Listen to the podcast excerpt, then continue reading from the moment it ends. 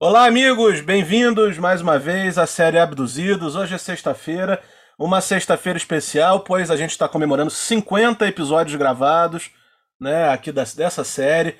Das outras séries passamos já, mas da série Abduzidos são 50 episódios. Para quem está acompanhando a gente desde o início, sabe que a gente começou como uma série quinzenal, né? Então por isso que talvez a gente tenha um pouco menos de episódios que as outras séries, mas depois que a gente passou para semanal, as coisas avançaram bastante, e então, 50 episódios depois, eu, Ramon Ducini, Henrique Boechat e Thiago Zalinski estamos aqui, né, comemorando com vocês. E esse é o momento em que o Thiago Zalinski vai colocar o parabéns do Carequinha para tocar, né? Quando for para edição. Muitas venturas e paz.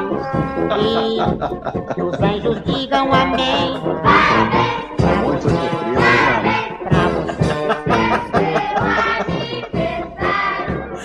E olha que o carequinha aqui da história sou eu, né? Eu, eu, devo- eu e o Henrique somos os que tem menos cabelo dessa, do, do, do grupo, mas. Tu tem bem menos que eu e é mais novo. É, numa ai, mas, desvantagem capilar aí, cara.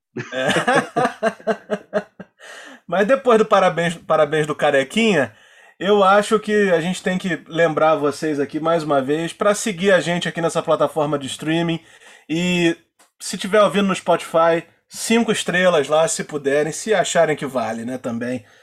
Para que a plataforma possa mostrar esse conteúdo para as pessoas que ainda não nos conhecem, né? A gente está mantendo uma boa média lá, todo mundo que está que tá curtindo já deu suas, suas cinco estrelas aqui. Falta você que chegou agora, que está ouvindo a gente. Então, dá um pause aí, clica lá nas cinco estrelas ou se inscreve, né? Se inscreve se você estiver ouvindo em outra plataforma que não, não seja o Spotify. Se você gosta de assistir as nossas entrevistas em vídeo, YouTube, Disco Voador, podcast, tá rolando lá. Toda semana tem dois episódios, duas entrevistas. Essa semana, na quarta-feira, né, anteontem, teve o Cid Chaves, um dos fundadores do Renato e seus Blue Caps, aí um dos pilares do rock nacional. E domingo, depois de amanhã, se você estiver ouvindo no dia da estreia, vamos ter o Tony Pinheiro. Tony é um dos bateristas mais requisitados da década de 60. Gravou praticamente tudo que o Roberto Carlos fez nessa fase. Vanderleia, Erasmo, Renato seus Blue Caps também, enfim. A maioria desses nomes aí da Jovem Guarda tem o DNA do Tony Pinheiro aí nessa, nessa, nesses discos, né? Nessa, na bateria desses discos. Então o Tony deu uma entrevista muito rara. Ele praticamente não aparece, ele mora, tá escondido, tá aposentado. Então a gente encontrou ele, fez uma, uma entrevista muito legal com ele, uma entrevista definitiva, como ele mesmo disse. E hoje, para comemorar os 50 episódios da série Abduzidos, nós vamos falar sobre os maiores riffs da história do rock, né? Alguns deles, porque essa lista nunca vai ser definitiva. A gente sempre vai poder trocar os, os homenageados aqui, né? Se perguntarem semana que vem, a gente com certeza vai dizer uma lista diferente. E eu quero começar perguntando pro Henrique e pro Thiago o seguinte. Thiago é um músico, então ele certamente vai dar uma, uma, uma opinião, uma resposta diferente do Henrique. Então, quero ouvir a opinião dos dois. O que que um riff precisa para ser eterno? As notas certas. Eu acho que precisa das notas certas.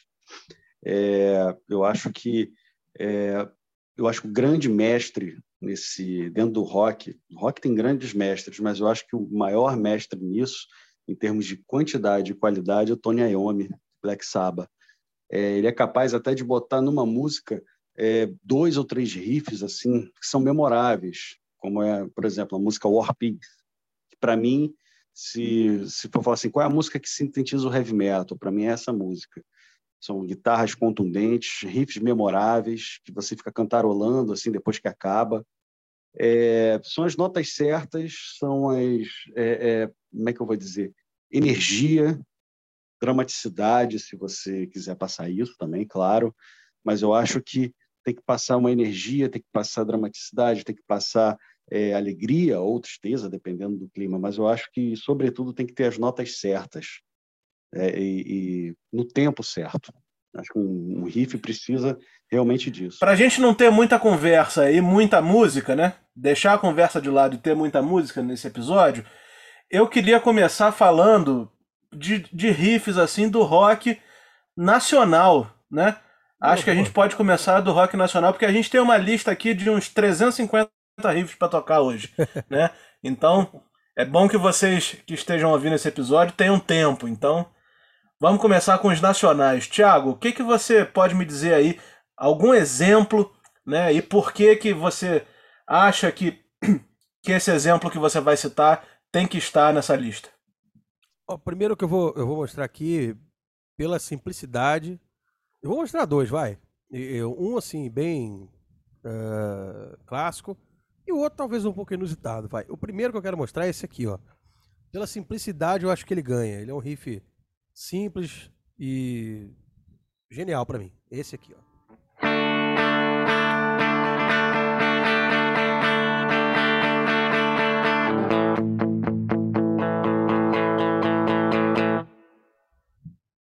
Esse não dispensa apresentações, né? Envelheço na cidade do Ira. E é um riff simples, é um acorde de Ré maior para quem, quem quiser tocar junto. E muito marcante, muito marcante. Um dos primeiros riffs que eu aprendi e um dos mais legais até hoje, na minha opinião. Não sei se vocês curtem. Eu acho que esse riff, Zalis, que você estava tocando, eu estava eu tava pensando nisso. Ele é bem sessentista, né? Ele é bem puxado para aquelas Total. primeiras coisas que o The Who fez. Né? Você tem, é, é, é, tipo, não que seja igual, mas é, a gente lembra é, Substitute, aquela, aquela, aquele iníciozinho, né? Ele é bem sessentista mesmo. Você vê da onde que o Ira estava tirando as influências, né? Verdade, verdade. Deixa eu tocar mais um aqui então. Ó. O segundo que eu vou tocar aqui é, é dos nacionais. É o que eu gosto muito também. E talvez seja meio inusitado, né? Também nessa onda 70 aí. Vamos lá.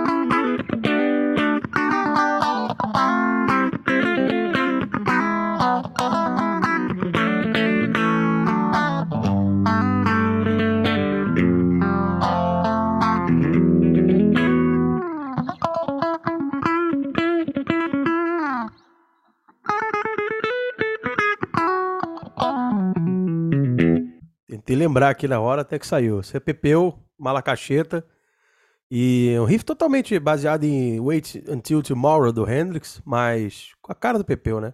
Com o swing da Bahia que só Pepeu tem. Exatamente. Essas coisas assim que tem no de guitarra dos anos 70, né? Sobretudo no Brasil, eu acho que talvez foi o momento do, do, do rock ou da música brasileira, mas puxando um pouquinho pro rock, mas acho que foi o momento do rock em que mais a guitarra e, e, e a forma de se tocar teve influência da, da, música brasileira, né? Porque quando você passa para os anos 80, apesar do rock ter tido uma proeminência maior né, nas rádios e na, na vida das pessoas, de uma forma geral, eu acho que já não tem mais aquela brasilidade. Vocês concordam? Dos anos 80?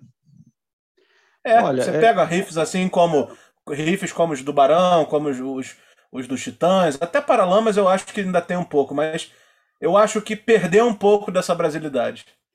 É, assim, você estava é, falando isso, eu lembrei dos Paralamas. O Paralamas ainda tem essa coisa não só brasileira, como latina, até um pouco lá africana também.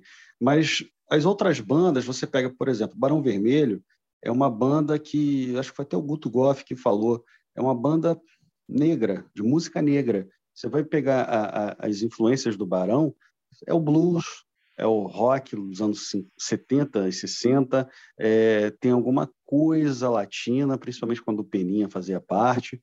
É, o Barão é o, são os Stones é, brasileiros. Né? Então, é, você vê que é uma, tem uma influência da música negra.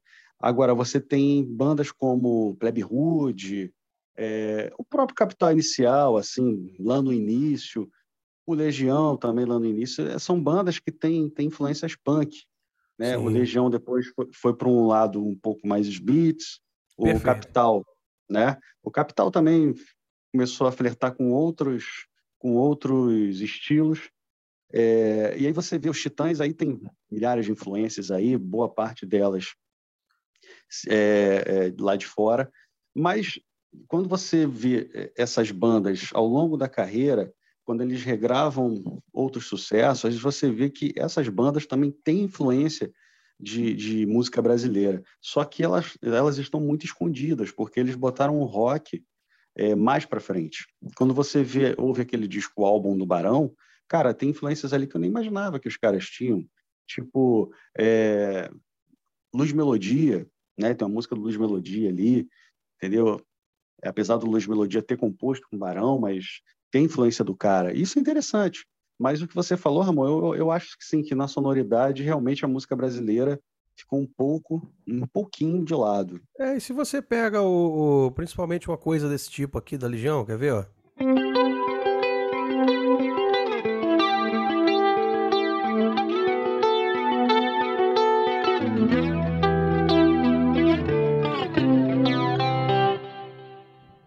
Você vê que isso é totalmente The Smiths, né? Na, no- na escolha do timbre, no. Aliás, uma dica, rapaziada, que toca isso aí nas bandas noite afora. O efeito usado é um flanger, tá? Não é um chorus. Todo mundo usa chorus. É um flanger, tá, gente? Assim, dica, dica grátis, viu? Costumo cobrar, mas dessa vez eu vou dar de graça. E a sonoridade é bem isso, é bem calcada em, em modulações e timbres, assim, mais, mais ingleses mesmo, é verdade. Toda razão. Mais algum riff nacional aí que você queira destacar, Thiago? Tem, ainda nessa onda de, de coisas mais. com sonoridade mais British, digamos assim, tem um riff que eu gosto muito. Vamos ver se eu vou lembrar aqui também. E eu ele nem é tão, tão, tão lembrado assim, não. Mas vamos ver, vamos ver se vocês vão reconhecer.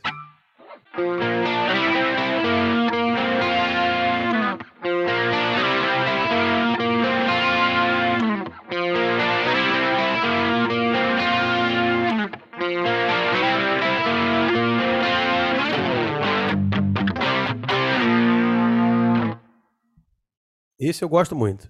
Reconheceram? Rock Estrela?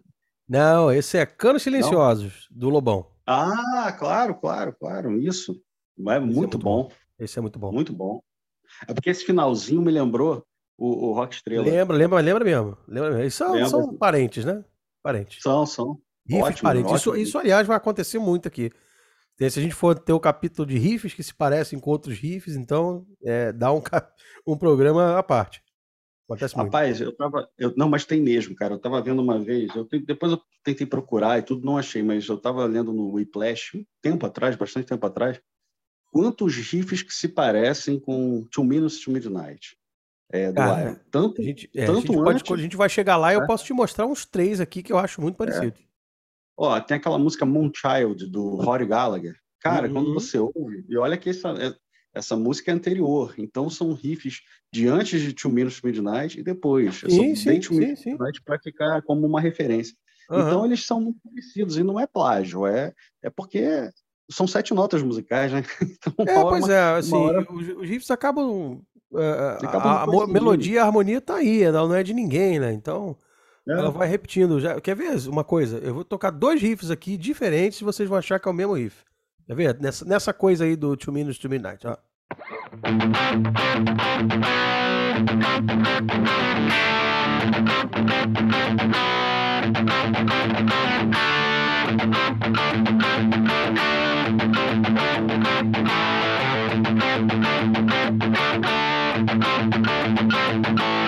Parece o mesmo riff, né? Mas não é. É, Curioso. É um é mesmo, Stand Up parece. and Shout, do Dio, e o outro é Two Minutes to Midnight. É. Se você, se você tocar assim rápido e a pessoa tiver despercebida, assim, não tiver prestando atenção, vai, vai passar por ele. Ah, passa batido. Passa batido. Passa mesmo. O que que o Ronnie James Dio tinha com isso, né? Porque se você pegar Holy Diver e Tarot Woman é o mesmo riff, né? Cara, se a gente for aprofundar esse negócio do, do Dio, coitado, o, o, o Rainbow, na fase áurea, tem riffs assim, parecidíssimos um com o outro, né? Tinha diferenças às vezes no timbre, ah, em coisas bem, bem suaves. Se você pegar aqui, por exemplo, uma coisa assim, ó.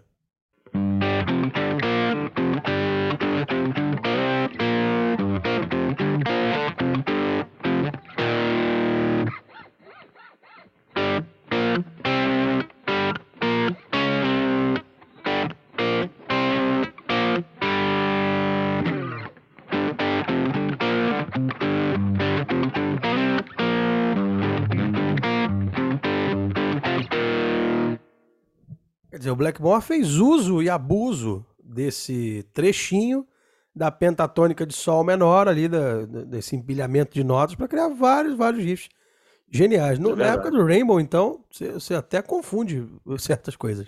É, pro pessoal que tá ouvindo e não tá acostumado, o Thiago tocou The Man on the Silver Mountain, do Rainbow, né? E Smoke on the Water, que deve ser o riff que a galera primeiro aprende na, na hora de aprender a tocar guitarra, né? Tentei tocar aqui Man on the Silver Mountain, tava tentando lembrar o que, que é.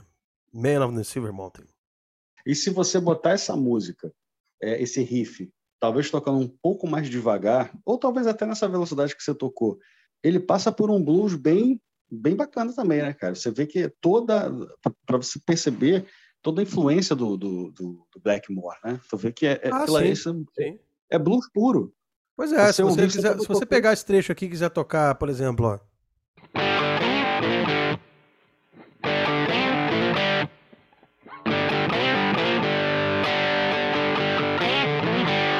Bad to the Bone também era a mesma, é a mesma harmonia, é aquilo, né? O, ri- o- a harmonia e a melodia, ela tá aí, tá no ar, não é de ninguém. O que, que se faz com ela depois é que torna a coisa É, mágica. é reorganizar. Exato, perfeito. Um- Cada um reorganiza do seu jeito. É isso aí, isso aí. Cara, eu, eu vou puxar aqui o, pro meu lado, porque eu acho que o, o riff que eu mais. Eu acho não, eu tenho certeza que o riff de guitarra que eu mais gosto na vida é um feito e criado e esculpido, como queiram dizer, pelo senhor Rich Blackmore também, que é o Burn. Tu lembra como é que toca essa, Thiago? Ah, isso é dever, obrigação, né? Peraí. E também é assim, mesma, mesmo, mesmo setor ali. Você vai, você vai ver.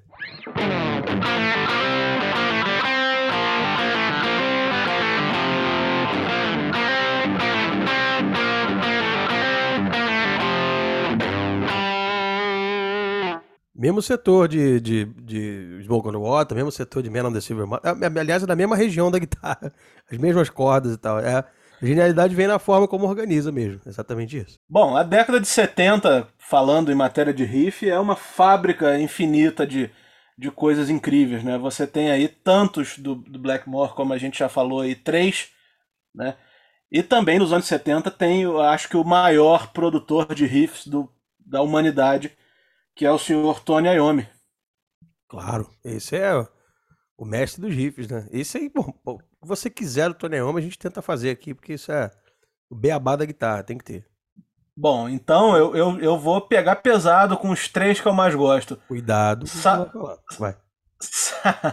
Sabbath, Bloody Sabbath, Heaven and Hell e Falling Off the Edge of the World. Tá, vamos ver Eita, quais que eu vou lembrar aqui.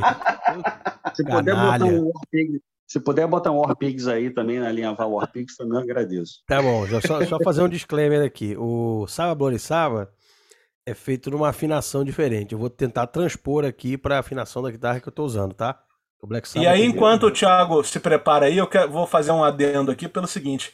É. Hoje, a gente- no dia que a gente está gravando, eu mais cedo vi uma notícia do Pete Townshend, né? Outro cara aí importante nas guitarras, que certamente a gente pode passar por ele mais tarde. Ele dizendo, é, uma notícia dizendo que num show ontem do The Who, um fã começou a gritar pedindo uma determinada música lá, e ele respondeu pro fã no microfone assim: Eu não atendo pedidos, mas no fundo eu te amo porque é você que paga a minha Ferrari. Isso é Pete Townsend. Então, Pô. então eu, eu- eu, tô- eu pedi três riffs aqui que a gente praticamente não combinou, sob riscos do Thiago me dar a mesma resposta, né? Sem a Ferrari, mas a mesma resposta, né? Sem a Ferrari sem pagar. É, mas tá tudo certo. Vamos lá, deixa eu ver o que que sai.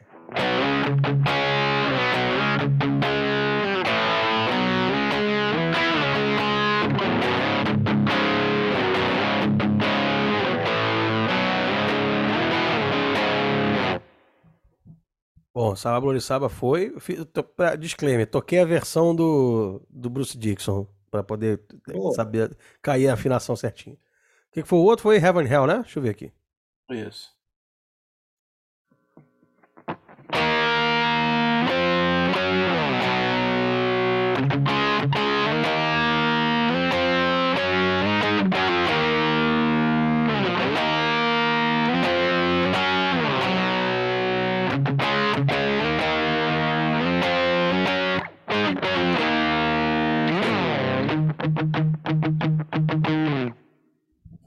Agora, Fale Nova eu vou ficar te devendo, mas vou tocar uma outra do, do mesmo disco, vai.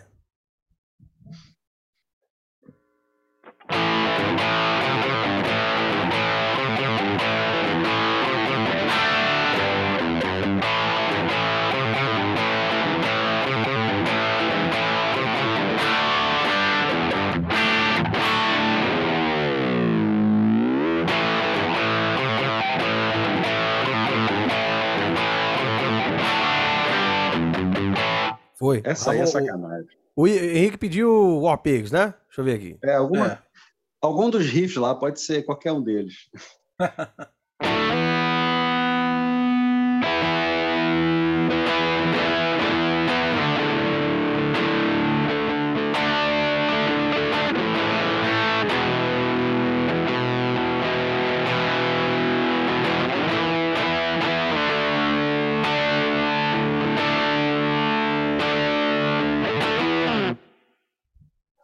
oito minutos Boa. de música. Já acho que um trechinho já tá bom, né?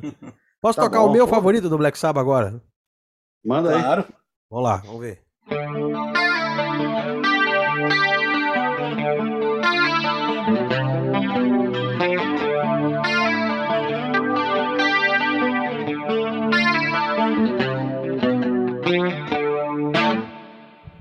Bom, esse é o meu favorito do Black Sabbath hoje, né? Nesse horário aqui. Isso muda de de 5 em 5 minutos. Tá se tratando de Black Sabbath, é, todos os riffs são fantásticos, sensacionais. O primeiro riff do Black Sabbath que eu aprendi é, é aquele que todo mundo aprende, aprende primeiro do Sabbath, né? Que é o, o clássico aqui.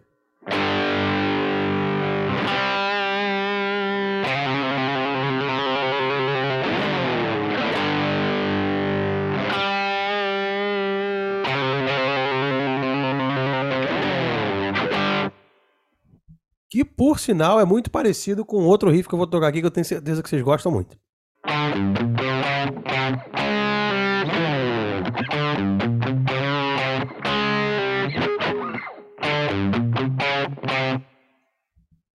Que tem, como coincidência, e vai um dado, um dado técnico legal, o uso do trítono ou da Blue Note, como chamam, chamem como quiser. Que era uma nota que era meio proibida na Idade Média, que era total do diávolos em música. E claro que o Tony Iommi usou isso, é claro que o Martin Barr usou isso, claro que uma pá de gente usou isso pra fazer um monte de coisa boa, né? E é, Exatamente. a- são as mesmas notas da, daquele pianinho do High Hopes, né? E exatamente, exatamente, exatamente, exatamente. E pra quem não entendeu, era Aqualung e tal que eu tava tocando. Se você ouviu esse riff e não sabe o que que é, para o que você tá fazendo aí, amigão. Vai ouvir já Total que você tá errado. Tá Cara, no episódio errado. Esse riff de Aqualung é sacanagem, cara. Ele é muito Certo. maneiro mesmo. Demais, demais. Um dos maiores pra mim. muito. É, também. Pra mim, um dos E maiores. o engraçado, o, o, o, o Jethro Tull lançou um, um disco lá para os anos 2000, que é o Aqualung ao vivo, né? Eles fizeram um, tipo uma- um CD tocando ao vivo e, tem, e depois tem umas entrevistas. E aí Uhum. o próprio Ian Anderson falando dos grandes riffs e tudo, aí ele falando, que eu me lembro assim, ele, falando que o primeiro grande riff é aquela é, é, é, sinfonia, quinta sinfonia de Beethoven, né? Aquela pam, pam, pam, né? Esse talvez seja o primeiro grande riff da, da história, né? Ele falando isso, só para exatamente. Pô, então você imagina isso lá 300 anos atrás ouvindo isso, cara, é um, deve ser um negócio fantástico, né? Bom, mas outra banda que deu grandes contribuições para os riffs, né? É o ACDC. Claro. Pô, talvez a, a banda mais rifeira de todas. Se não existisse uma coisa chamada Rolling Stones, seria a banda mais rifeira de todas, né? Mas o ACDC tem. Tem ba- zilhões aqui. Vou tentar tocar alguns que eu lembro aqui. Vai.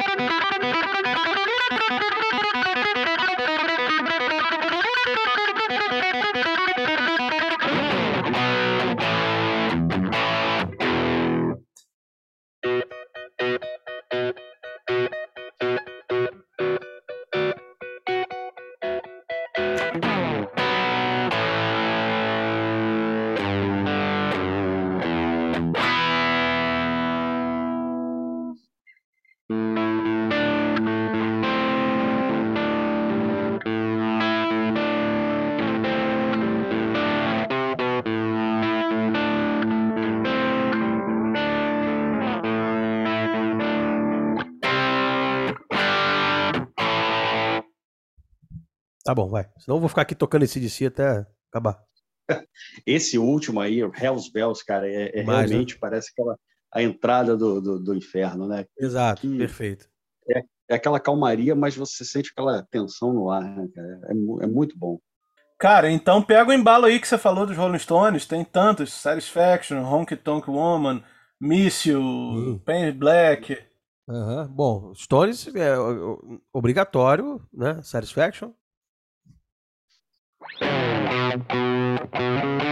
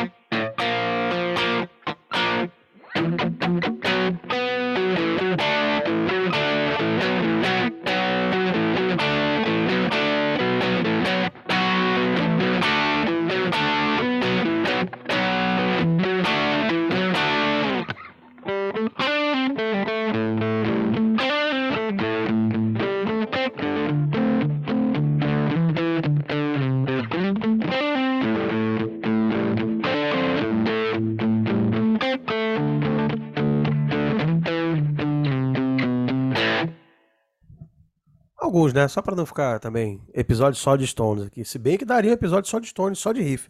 E Keith Richards morre feiro, na minha opinião, que com Tony Iommi também, né? Mas no âmbito geral, assim, do rock and roll, pra mim, é o maior riffeiro de todos. Rolling Stones é uma banda de riffs, inclusive. É verdade. Só é pra verdade. gente deixar o, deixar o registro aí, Thiago tocou Satisfaction, é, Jumping Jack Flash, Start Me, Start Me Up e Miss You, né? Pulei algum, Thiago? Não, não, perfeito. Só pro pessoal que tá ouvindo aí, se quiser pesquisar depois, né? Vamos ajudar aí. É, acho que a gente também pode falar do Mountain, né? Mountain é uma banda pouco conhecida, mas que tinha, que tinha seus riffs assim, tem discos incríveis, como aquele, aquele que tem o Mississippi Queen. Como é o nome daquele disco, Henrique? Você que me apresentou esse disco. É, climbing, Climbing, é. climbing. Escalando. Sabe esse riff aí, Thiago? Esse riff aí foi muito pedido no Instagram, quando eu botei lá a caixinha.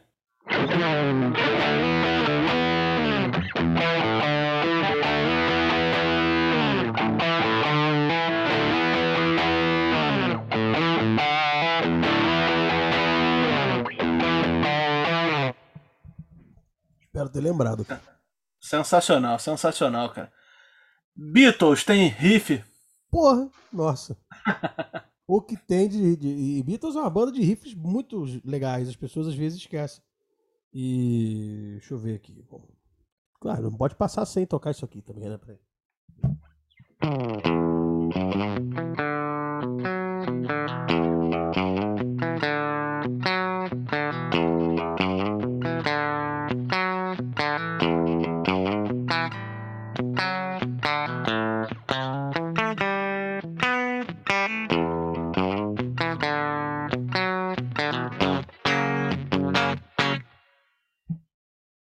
Vários. É, deixa eu ver se eu lembro mais algum aqui. Dos que eu, que eu curto. Acho que tem um- um- Pode tem um-. Tem o Revolution, acho que é um dos mais simples deles, né? E mais enérgicos, né?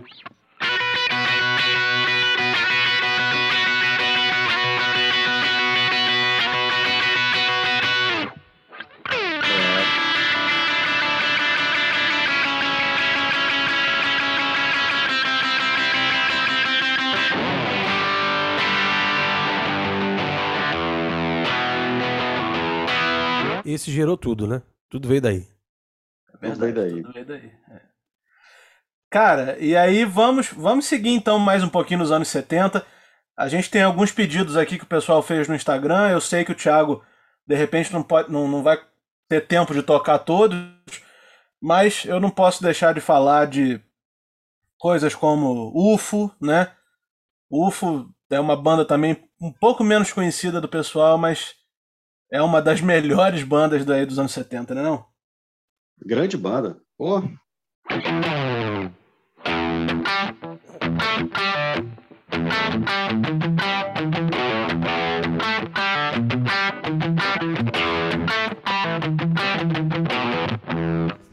Errei tudo, hein? Peraí, peraí.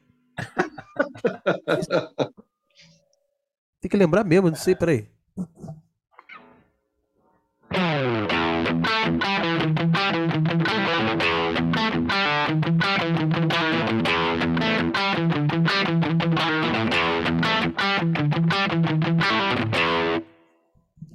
Bom, pra quem pediu aí Rock Bottom, tentei lembrar aqui, tá? Sem muito sucesso, mas espero que a intenção foi boa, vai. A atitude às vezes é mais legal do que a intenção foi. Nós vamos ficar até amanhã nesse Rock Bottom aqui, fudeu. Eu poderia tocar Dr. Pra Doctor, gente- mas não tem nada de, nada de muito interessante, não. É basicamente isso aqui, quer ver?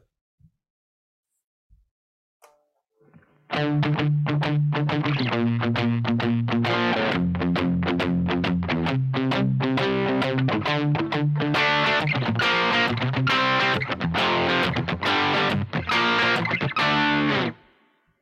dizer, gerou tudo do Iron Maiden, né? Mas, não- enfim.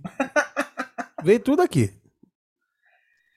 Agora, Thiago, pra gente fechar aí anos 70, 60, 70, queria passar rapidamente por uns caras assim mais. Uns deles famosíssimos, outros nem tanto, né? Eu acho que a gente Olha. não falou. A gente não falou nada de, do Hendrix, a gente não falou nada do Jimmy Page, nós não falamos sobre Free e Bad Company. Sim. Vamos de Free Bad Company já de cara aqui então, peraí.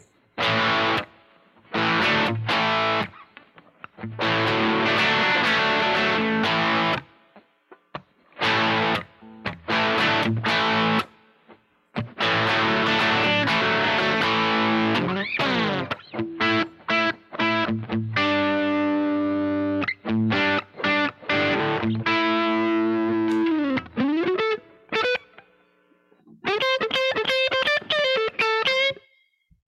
mas no outro episódio dos solos eu faço o solo aqui, vai. Me animei aqui, mas deixa eu segurar minha onda. Agora, o Bad Company, ele não tem assim um, um- um grande riff. Eu lembro assim, de cara de Feel Like Making Love, que é alguma coisa nesse sentido aqui é. É.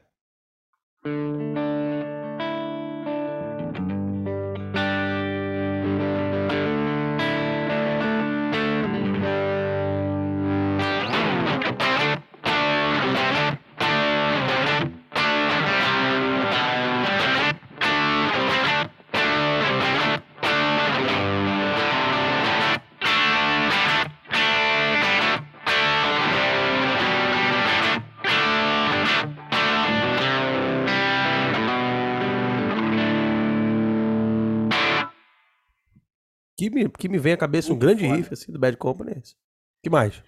E, e o senhor Jimmy Page? Ah, Temos? eh, Tem uma semana de, de Jimmy Page aqui, se você quiser. Vamos ver.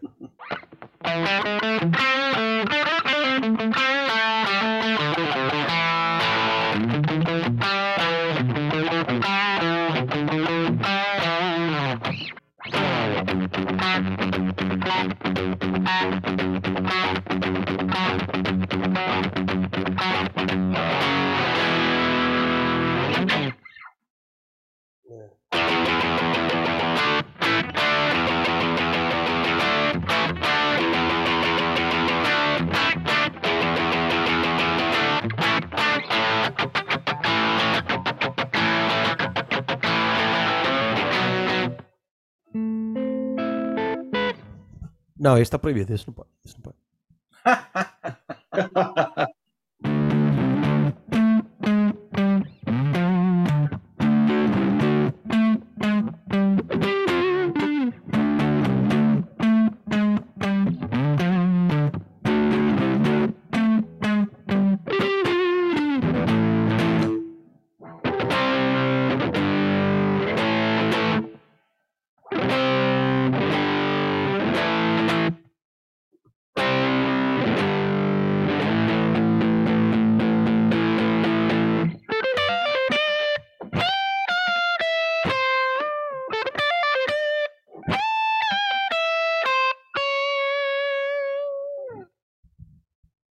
Emendei dois aqui, mas tá valendo, vai.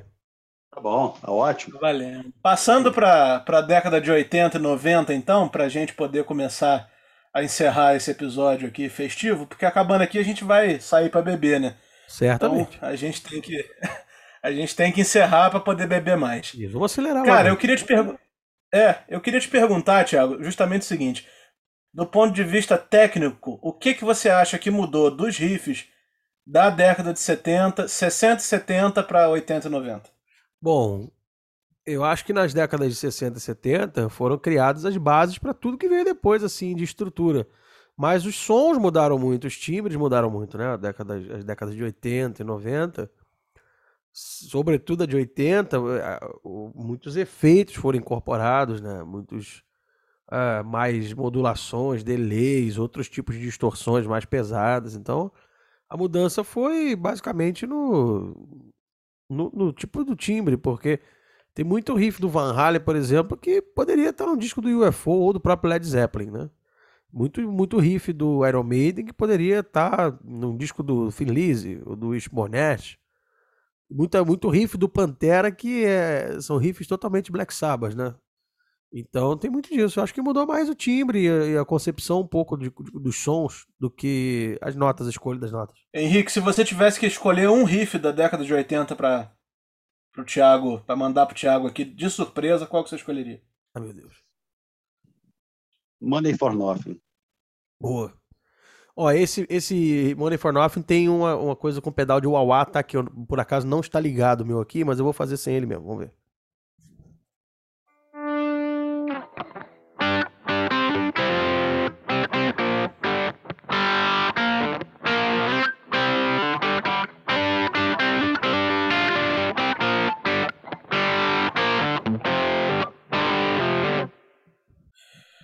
Nós temos coisas do Metallica, nós temos coisas do Van Halen, né? Tem, tem muita coisa aí nos anos 80 que a gente pode, que a gente pode falar. O que, que você. O que, que tá no menu aí dessa década, Thiago? A gente falou do Van Halen, da coisa dos efeitos aí. Eu acho que é sempre uma boa pedida, né? Van Halen tem muita coisa legal. É, com, com, com timbres bacanas, né? Vou tocar um clássico do Van Halen aqui.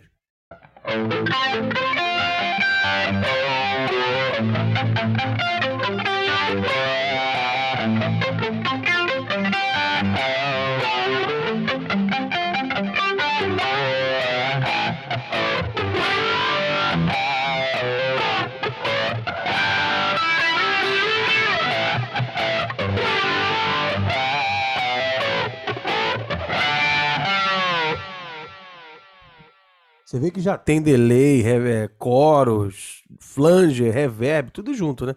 Você vê que os sons dos anos 60 e 70 eram mais secos, não tinham muito efeito. Já os anos 80, final dos 70 para os 80, já vem essa saraivada de coisa. É verdade. E Metallica? Metallica? Sempre bom também. É. Peraí.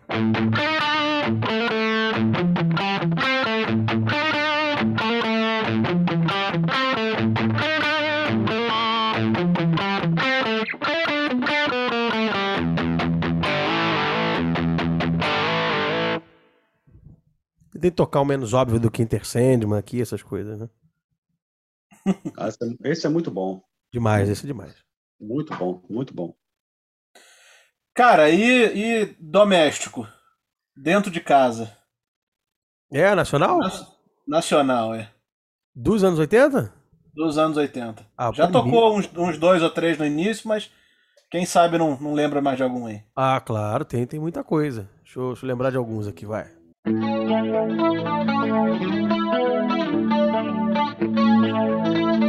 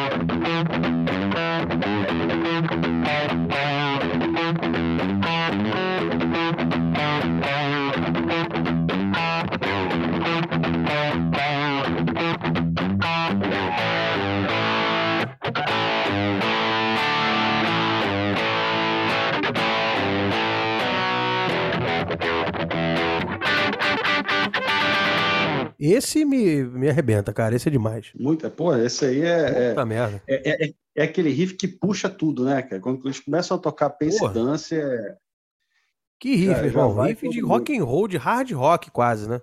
hard rock. Porque é um dos discos mais pesados do Barão. O Carnaval, eu acho que é o disco mais pesado do Barão Vermelho. Sim, sim. É esse, isso. riff, esse riff, na verdade, ele é do, do Dé, do Dé Palmeira. O- a- essa primeira parte é do Dé. Depois o Frejá foi, foi aperfeiçoando a coisa. Foi Se eu errasse aqui, eu tinha que ser demitido imediatamente, né?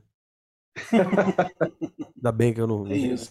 Cara, quero saber também o seguinte: nós falamos, falamos, falamos sobre anos 80 e você não tocou o riff mais querido aí do pessoal que tá começando né, dos anos 80, 1987. Lembra? Ih, caraca. É isso mesmo que eu tô pensando? Sério? É, eu acho que é, né? Tá bom, deixa eu ver aqui se sai, né?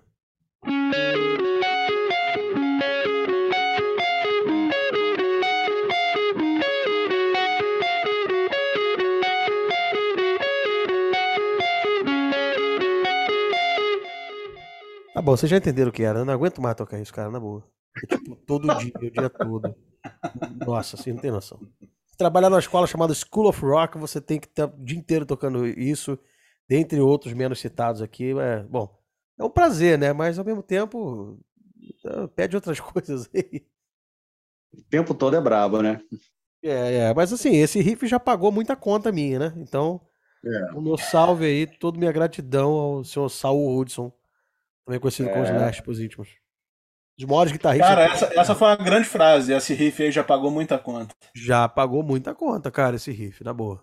É, esse e o riff de Olha a Onda, Olha a Onda do Tchacabum são os dois riffs que já pagaram mais conta.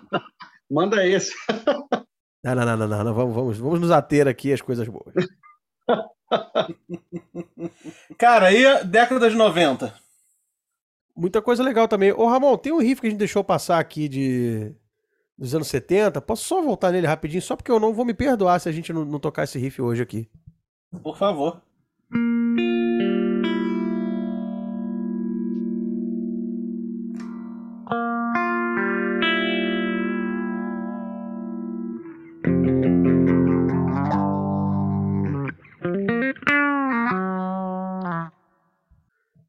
Um riff, bom, vou tocar um riff de baixista aqui que eu, que eu, que eu gosto muito. Na guitarra mesmo, vocês vão saber do que se trata.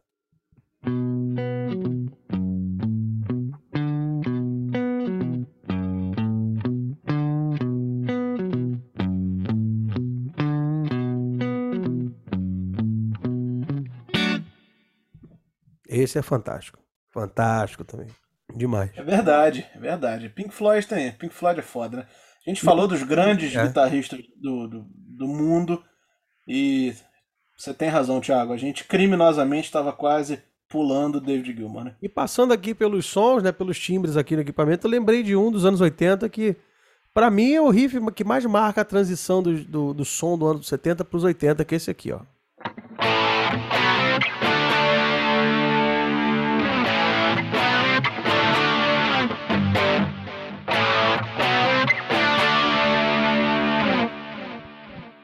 Esse riff simples, objetivo, com o som certo, com o timbre certo, é, arrasa quarteirão, cara.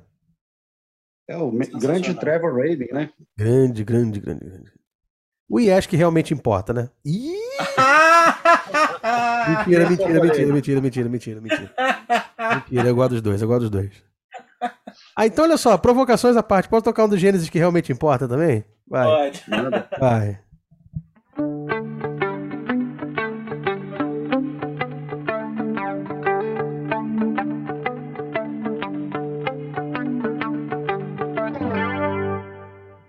Essa coisa do timbre certo, né? Essa música, esse riff não seria possível sem esse tipo de efeito aqui, que é o, é o flanger, né? Então, só fechando essa história dos, dos- das décadas, é, essa transição de 70 Toca aí pros sem o 80, flanger, Thiago, pra gente ouvir a Sem o diferença. flanger, ele fica xoxo de doer. Então, vamos Quer ver. ver? Mas eu faço questão, até pra vocês verem ah, o lance da transição do efeito mesmo. Sem o flanger, ele, ele é essa coisa, essa coisa meio xoxinha aqui, quer ver?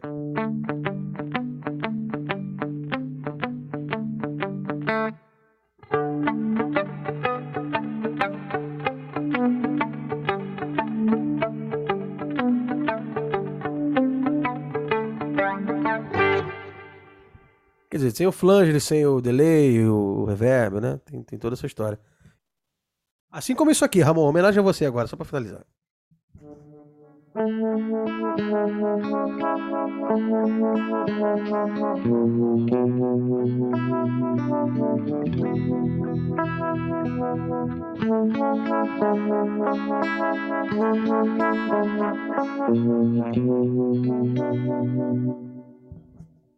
Eu quero deixar claro aqui pro pessoal que tá ouvindo que a homenagem a mim se resume exclusivamente pelo fato de eu gostar do Roberto Carlos, porque eu não tenho condições físicas de ser o outro cabeludo que o Roberto fala na letra, né?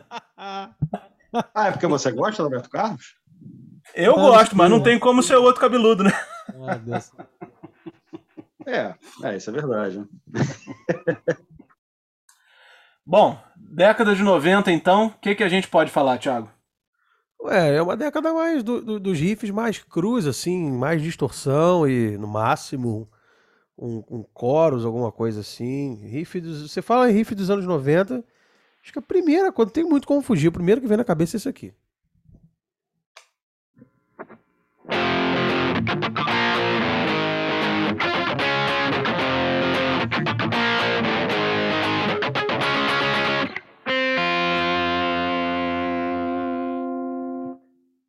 Esse é o primeirão que vem.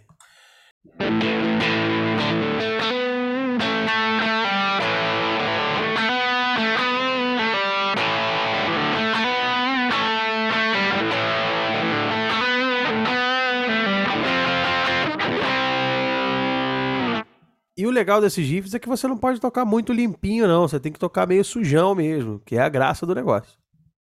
É o que dá a vida, né? Exatamente, o exatamente. nele, né? Isso. Que dá o elan. Elan, é. Fiz- Os anos fiz 90 tinha um pouco de Elan ainda, vai. Tinha, tinha. Bem pouquinho, mas tinha. E cara, bom, quero fazer aqui duas perguntas, duas considerações aqui, barra perguntas, pra gente começar eh, e encerrar de vez esse episódio comemorativo, porque acabei de conferir aqui, as cervejas já estão geladas. Excelente.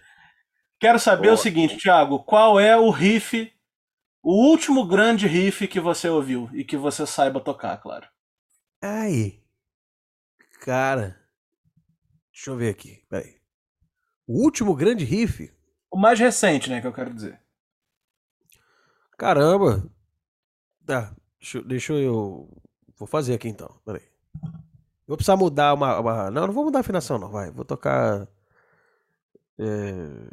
Pô, é, é- é difícil, né? Porque aí você fica pensando qual foi o último grande riff que você ouviu. São, tão, são pouquíssimos os grandes riffs dos, dos últimos tempos, assim. Riff, riff de rock and roll mesmo. Tem pouco. Deixa eu ver aqui.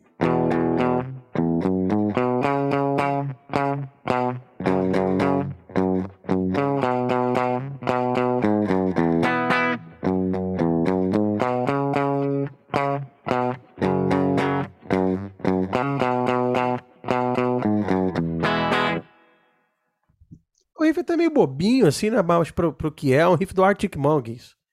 Uma É, música chamada. Fluorescente Adolescente, que já não é tão recente assim, não, hein? Mas você vê como é que a gente tá esquisito de riff, né? No mercado. Aí alguém vai falar, ah, mas o Greta Van Fleet. Isso não é riff de, de né? Não é do Greta. É, é de outra banda, vocês sabem muito bem o que, que é. Não vem, não. Ah, é, Red Tadeu chegou. Não, jamais, jamais. Esse é o tipo. do- esse- não, não dá. Deu, não dá, não tem como. Deu, me livre. É, é, e- então é isso. Acho que a gente pode partir para as nossas considerações finais aqui. Eu quero pontuar duas coisas. Eu acho que ah, o rock, ele praticamente um dos pilares, né, que ergueu o rock são os riffs, né? Não tem como você falar, você falar de rock e claro, falando rock generalizando, né? Porque a gente pode a gente pode colocar os riffs, mostrar riffs em vários outros estilos. Mas um dos pilares do rock certamente são os riffs, é, criados por, por seus arquitetos, né? como a gente falou aqui várias vezes, de Tony Iommi, Jimmy Page, Jimi Hendrix, Eric Clapton, enfim, de tantos outros caras decisivos assim para que isso se tornasse uma, uma parte decisiva da música, né? E eu acho que foi um, um bom tema para a gente poder comemorar esses 50 episódios. E sobre isso também quero deixar aqui meu agradecimento para o pessoal que escuta a gente toda semana. Quero também dizer que uh, em breve, logo logo, a gente vai comemorar os 70, os 100, os 200 episódios, enfim, os abduzidos terão vida longa, porque isso é uma das coisas mais legais aqui desse podcast, desse, desse projeto, dessa grande nave chamada Disco Voador e gentilmente me ajudando a, a pilotar isso aqui, Thiago Zalinski e Henrique Boechat também são dignos de, dos meus agradecimentos, porque sem vocês, os abduzidos não, não seriam nada. É, que nada. Deixar agradecimento pro editor do programa também, o nosso querido editor fantasma, que Isso. sempre se vira aí, que hoje vai ter que achar a música do Palhaço Carequinha. É verdade. Já tá aqui é. É, caçando isso no YouTube, sem sucesso, mas em breve ele vai achar. E deixar o meu agradecimento, assim, porque brincadeiras à parte, a gente. Na, a gente não faz muitos personagens aqui, na verdade a gente é isso. Eu sou esse poço de mau humor que vocês conhecem. É, o Henrique, esse gentleman, o Ramon também, essa enciclopédia aí. Os maiores consumidores de Coca-Cola que eu, que eu já conheci na vida. Zero. Zero, dá por cima, né? Excêntrico, ameaça. Agradecer a Carol também, que fica ouvindo essas barbaridades que a gente fala aí, né? Às vezes nas gravações. E é isso. Agradecer o Thiago de Souza também, que gentilmente deixou esse programa e, e deu espaço para que eu brilhe, realmente, porque a presença dele aqui era uma coisa inóspita e depois que ele saiu, você vê, estamos no episódio número 50, né? Acho que a saída dele foi algo pontual aqui para si. Brincadeiras à parte, Thiago, Thiago, em breve, Thiago daqui a pouco tá de volta. As coisas estão. É. Tá, a licença paternidade dele tá acabando, daqui a pouco ele tá aí com a gente de novo. E, bom, só tem a agradecer. Porra, a paternidade tá acabando? Que isso, cara? Não, o, filho dele, o filho dele tá na faculdade já, né? Essa licença paternidade já é, deu. É verdade, é verdade. Já deu. É verdade. Né? Acabou é verdade. essa licença. Então já tá na hora dele é voltar e é isso. A gente se diverte aqui, a gente ganha pouco, mas a gente se diverte. Vida longa, abduzidos. Vamos fazer de 50 em 50, a gente faz uma festa dessa aqui. Com certeza. É verdade, é verdade. E eu também tenho que agradecer muito, não só a você, Ramon, e a você, Thiago, mas também a galera toda que ouve a gente que, e que dá o feedback, que participa mandando sugestões de programas, comentando e tudo mais. Eu acho que isso é que dá mais força para a gente. É, e, e, e, o podcast, esse nosso trabalho barra diversão, né, mais diversão do que trabalho, na verdade, isso me fez ouvir mais discos, discos que eu não ouvia há muito tempo. Assim, tive que realmente tirar poeira de alguns ali para ouvir e, e, desenvolver essa parte minha, que é escrever sobre os discos, é, coletar informações, até para a gente conversar aqui, quando, principalmente quando a gente faz as discografias e tudo mais. E é um projeto bem bacana mesmo, bem legal. E eu tenho que agradecer a todo mundo, né? Um abraço aí para todo mundo aí e meus, é meus agradecimentos. Perfeito. E é isso. E o pessoal que está ouvindo a gente já sabe. Segue a gente aqui nessa plataforma de streaming, YouTube Disco Voador Podcast e o Instagram, arroba Disco Voador Oficial que é sempre bom também, como o Henrique falou, bem falado, quando vocês participam, quando vocês mandam suas mensagens lá. Esse, esse episódio aqui do, dos riffs foi 50% construído por vocês que estão nos ouvindo e que mandaram mensagens lá pedindo seus riffs. A gente atendeu quase todos, se não todos, mas é bom a gente deixar também um pouco para quando a gente comemorar 100 episódios. Falou? Um abraço aí para todos e até semana que vem. Valeu! Um abraço.